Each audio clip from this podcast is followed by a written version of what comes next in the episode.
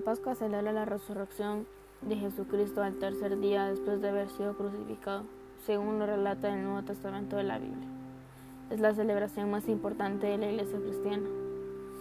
En ella se celebra la resurrección y aparición ante sus discípulos de Jesucristo el domingo de Pascua. Con la Pascua inicia un periodo conocido como tiempo pascual, que dura 50 días y que finaliza el domingo de Pentecostés. Según las Sagradas Escrituras, con la Pascua Dios da a los cristianos la esperanza por la resurrección y por una nueva forma de vida, representada en el regreso de Cristo de entre los muertos. La Pascua puede celebrarse entre los días 22 de marzo y 25 de abril, y el día en que ésta cae es importante para calcular también las fechas de otras fiestas religiosas como el Pentecostés y la Ascensión.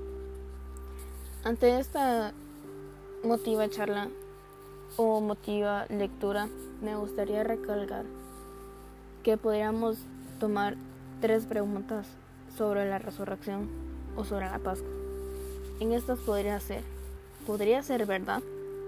¿O incluso creíble? ¿Había alguna prueba razonable para comprobar lo que las sagradas escrituras de la Biblia dicen sobre la resurrección de Jesús? Quizás estas preguntas son difíciles de responder, pero sin duda vale la pena un poco de pensamiento adulto, ya que afecta directamente a nuestras propias vidas. Después de todo, el más brillante, más fuerte, más poderoso de todos, al final muere y lo mismo va para ti. Y para mí, por supuesto. Si alguien ha vencido a la muerte, entonces tiene implicaciones que deben despertar nuestro interés, motivarnos a investigar un poco más. Permítanme compartir con ustedes brevemente lo que he aprendido en estudiar y pensar sobre esta pregunta. Tal vez la mejor manera de tratar de responder esta pregunta es pensar que todas las alternativas posibles y ver cuál tiene más sentido sin prejuzgar por fe ninguna explicación sobrenatural.